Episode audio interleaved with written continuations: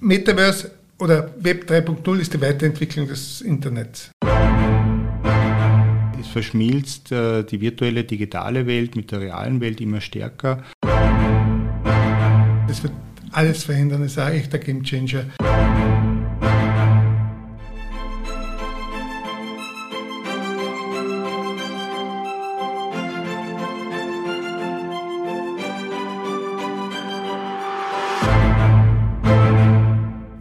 Wie werden wir in Zukunft bezahlen? Welche neuen Trends und Innovationen im Zahlungsbereich kommen auf uns zu? Und was hat das alles mit einem Tochterunternehmen der Nationalbank zu tun? Die Zukunft des Zahlungsverkehrs. Darüber spreche ich heute mit den Experten Bernhard Krick und Franz Daim vom Financial Innovation Hub ÖNPay. Sie hören den Podcast der Österreichischen Nationalbank. Hallo und herzlich willkommen zu einer neuen Folge des Nationalbank Podcasts. Mein Name ist Christian Stöckel und ich vertrete meine Kollegin Carmen Haberfellner, die sich derzeit in Karenz befindet. An dieser Stelle Carmen vom gesamten Team alles Gute und ganz liebe Grüße. Kommen wir nun zum Thema der heutigen Folge. Es geht um die Zukunft des Zahlungsverkehrs. Dazu begrüße ich meine heutigen Gäste, die beiden Geschäftsführer der ÖNPay, Bernhard Krick und Franz Daim. Meine Herren, vielen Dank fürs Kommen und schön, dass Sie da sind. Danke für die Einladung, freuen uns. Vielen Dank. Wie gerade erwähnt, Sie beide sind Geschäftsführer der ÖNPay. Was ist denn die ÖNPay und womit beschäftigen Sie sich? Ja, die ÖNP Financial Innovation Hub GmbH ist eine hundertprozentige Tochter der Österreichischen Nationalbank und äh, hat die Mission, mit allen beteiligten Stakeholderinnen die Entwicklung innovativer, nachhaltiger, inklusiver und sicherer Zahlungsverkehrslösungen voranzubringen. Beim Zahlungsverkehr muss man immer zwei Dinge unterscheiden. Das eine ist das Frontend, also das, wo Sie mit Ihrem Device, nennen wir es, äh, am Point of Sale zahlen. Und das Zweite ist das Regelwerk und die Infrastruktur dahinter. Wir beschäftigen uns mit beiden. Wir beschäftigen uns natürlich sehr, sehr stark als Tochter der Nationalbank mit den großen Infrastrukturthemen. Also Zahlungsverkehrsinfrastruktur ist so wie Schiene bei der Eisenbahn. Man muss sie legen, man muss sie warten und man gibt sie dann sozusagen an verschiedenen Lokomotiven, die darauf fahren können, weiter. Genau, also für uns ist es äh, sehr wichtig, ja, dass wir hier wirklich äh, versuchen, sehr interdisziplinär zu arbeiten, hier äh, alle Stakeholderinnen im Markt auch mit einbeziehen, nämlich die Banken, die Unternehmen, den Handel, aber vor allem auch Entrepreneurs und Startups, ja, wo wir uns sehr viel neue Ideen für Weiterentwicklung im Zahlungsverkehr eben erwarten. Wenn man jetzt von Innovationen im digitalen Zahlungsbereich hört, denkt man meist automatisch an große amerikanische Technologiekonzerne. Stichwort Bezahl-Apps mit dem Smartphone oder mit der Armbanduhr. Aber natürlich gibt es in diesem hart umkämpften Bereich auch viele kleine, aber durchaus spannende Entwicklungen. Welche Trends sehen Sie da? Ja, für uns äh, sind einige Themen sehr wesentlich. Äh, wir arbeiten hier auch mit den österreichischen Banken und mit anderen Stakeholdern im Payments-Markt zusammen. Äh, allen voran die Echtzeitüberweisung, ja, also sogenannte Instant Payments. Äh, hier sind wir gerade dabei, mit den Banken Instant Payments für Unternehmen zu harmonisieren in Österreich und in den Markt zu bringen. Der jetzige Zahlungsverkehr, wenn Sie mit Ihrer Karte zahlen, erfolgt die Wertstellung, nämlich die valutarische Wertstellung auf Ihrem Konto, nicht sofort, sondern zu einem genau definierten Zeitpunkt später. Bei Instant ist es dann so, dass die Wertstellung innerhalb von 10 Sekunden erfolgt. Das heißt, das ist ein Systembruch im Zahlungsverkehr. Also das ist was ganz was Neues. Das würde heißen, ich mache eine Überweisung und Sekunden später trifft sie beim Empfänger ein. So ist es ja, 10 Sekunden, also idealerweise. Genau, mit dieser Echtzeitzahlung, da beschäftigen wir uns sehr intensiv. Das Thema ist natürlich besonders spannend, äh, wenn wir hier ähm, den Auslandszahlungsverkehr auch betrachten, sogenannte Cross-Border Payments.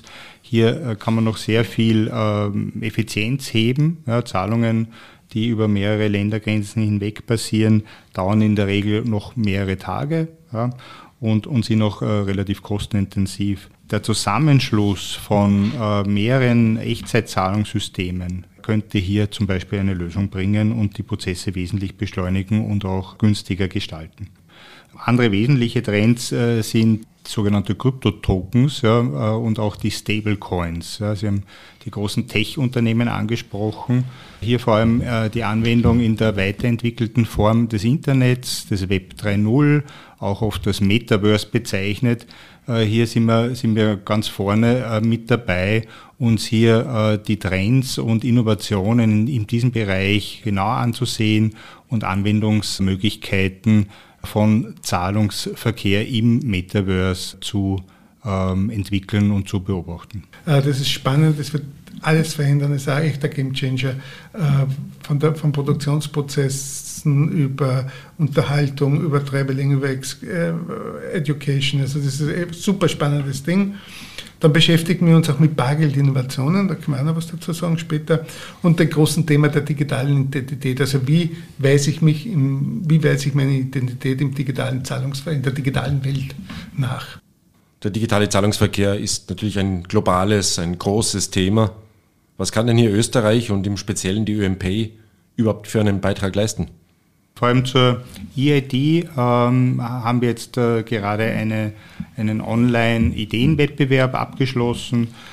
Der war sehr erfolgreich ja, aus unserer Sicht. Wir haben hier über 150 Ideen äh, bekommen. Ja. Und eine sehr namhaft besetzte Jury hat jetzt äh, hier die Gewinneridee ähm, gekürt und die Idee ist eben, dreht sich sehr stark äh, eben um äh, das Thema äh, Sicherheit und Einsatz der digitalen Identität und Absicherung der digitalen Identität im Web 3.0 im Metaverse. Eben die, die Basis oder die Idee dieses Ideenwettbewerbs war, möglichst viele Anwendungsfälle zu finden. Ne? Und die Anwendungsfälle waren, waren eben, wie gesagt, 156 in den verschiedenen Sticken von der Grundgesundheitsakte über dieses ganze Passwort-Desaster, das jeder für sich hat mit Zettel und das kann man lösen, indem man ganz einfach eine digital, seine digitale Identität als Passwort beim Einloggen verwenden. Kontenöffnung schon gesagt. Oder stellen Sie sich vor, Sie checken im Hotel ein und jetzt müssen Sie diese Zettel ausfüllen. Nein, Sie geben ganz einfach Ihren Code ab und locken sich ein und die Daten werden automatisch, nämlich die Daten, die Sie übertragen wollen, ja, Sie sind der Herr der Daten, Sie geben sie ja frei, ja, werden übertragen, Sie sind eingecheckt, beim Auschecken wird automatisch die Rechnung überspielt. Also da gibt es sehr, sehr viele Anwendungsfälle. Wir haben ja in Österreich schon sowas ähnliches, die sogenannte Handysignatur, jetzt glaube ich heißt sie ID Austria. Wozu brauchen wir eine neue digitale Identität eigentlich? Ja, es braucht, es braucht nicht unbedingt eine neue Form der digitalen Identität, aber äh, wir, wir äh, sehen hier sehr stark, dass es äh, stärker, äh, also mehr Zusammenarbeit hier braucht ja, bei den Themen. Ähm, damit wir die äh, digitale Identität auch in die Fläche bringen und hier branchenübergreifend Anwendungsfälle ähm, umsetzen können, müssen äh, hier staatliche Organisationen, aber auch die Privatwirtschaft enger zusammenarbeiten.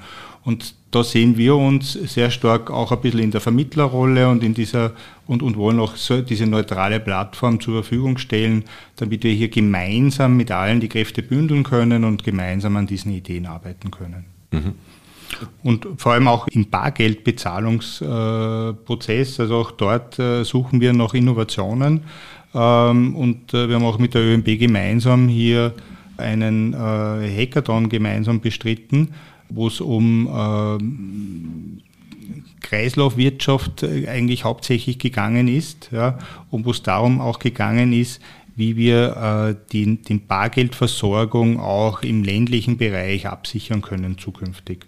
Und hier äh, ist eine Idee äh, entstanden, ja, hier sogenannte Micro-ATMs oder, oder Cash-in-Shop-Lösungen stärker zu forcieren. Ja, könnte äh, wenn man das zu Ende denkt, äh, so weit gehen, dass eigentlich jeder mit seinem zum Beispiel Mobile Phone ein eigener Bankomat wird und auch Person to Person, also von Person zu Person, ein Bargeldbezug dann über so eine Infrastruktur möglich wäre. Mhm. Jetzt ist es der österreichischen Nationalbank ein wichtiges Anliegen, dass Bargeld erhalten bleibt, dass also auch in Zukunft die Wahlfreiheit besteht, ob man bar oder unbar bezahlen will. Wie sieht denn das das Tochterunternehmen der Nationalbank das sich mit digitalem Zahlungsverkehr beschäftigt? Ich meine, Bargeld äh, ist äh, ein Teil unserer österreichischen Identität und ich kann mir das Leben ohne Bargeld eigentlich nicht vorstellen. Ähm, es hat vielleicht nur ein bisschen anderen eine andere Verwendung. Früher hat man mit Bargeld viel mehr bezahlt. Ja? Jetzt bezahlt man viel mehr mit Karte und weniger mit Bargeld. Aber Bargeld hat einen Wandel in der Bedeutung. Es ist sozusagen Sicherheit. Ja? Denken Sie an die Flutkatastrophe im Ahrtal ja? in Deutschland. Handynetz ist ausgefallen, Stromnetz ist ausgefallen, Bankomat geht nicht. Was nutzt man das beste Handy-App? Was nutzt man die beste Karte, wenn ich nicht wenn ich kein Bargeld habe. Also Bargeld ist, ist, ist Sicherheit, ist Krisenvorsorge äh, und, und so würde ich es auch sehen.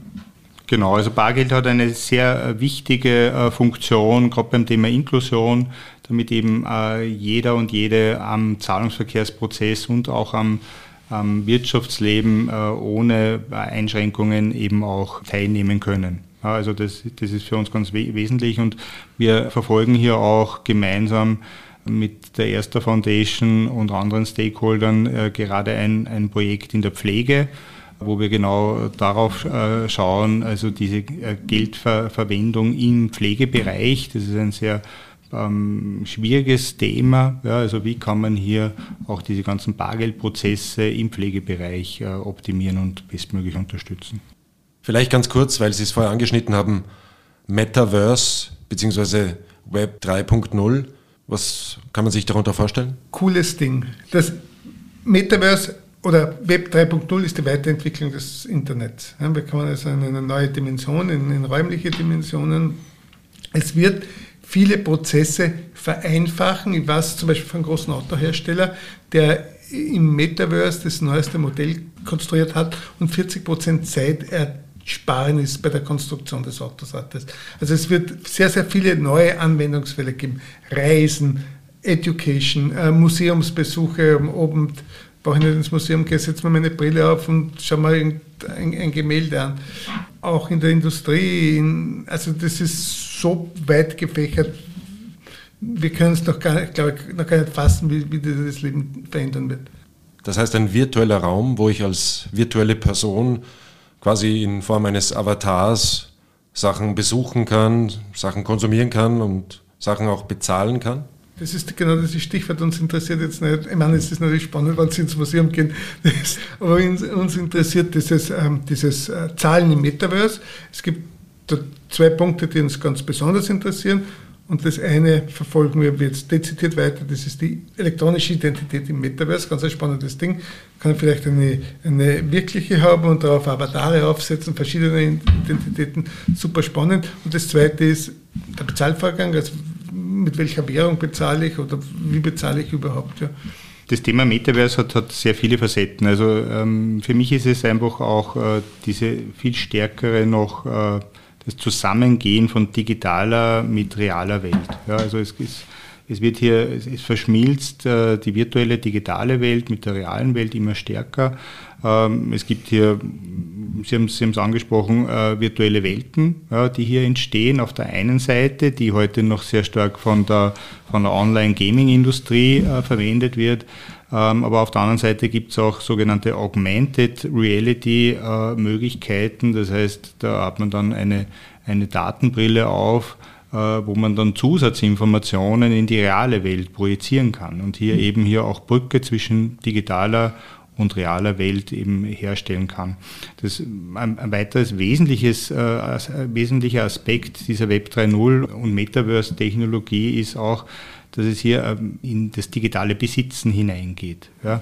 Also man kann reale Werte, aber auch digitale Werte dann auch wirklich äh, rechtssicher äh, erwerben und, und eben auch besitzen äh, in, in dieser neuen weiterentwickelten Form des Internets. Ja, und da kommt dann diese Token Economy wieder ins Spiel, Digital Assets, ja, äh, wo man dann auch hier in, in, in andere äh, Finanzmodelle dann auch hineingehen kann, sogenannte dezentrale Finanzmodelle, ja, Decentralized Finance äh, nennt sich das auch, ähm, wo man hier über, über diese Tokens dann diese Werte erwerben, erwerben kann.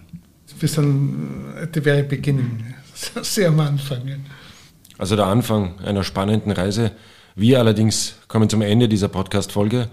Meine Herren, vielen Dank für das spannende Gespräch und Danke, dass Sie hier waren. Sehr gerne. Danke vielmals für die Einladung. Danke sehr. Wenn Sie noch Fragen oder Anregungen zu unserem Podcast haben, dann schreiben Sie uns doch eine Mail unter socialmedia.oenb.at oder Sie schicken uns eine Nachricht an einen unserer Social Media Kanäle Twitter, LinkedIn, Instagram, Facebook oder YouTube. Danke fürs Zuhören. Bis zum nächsten Mal.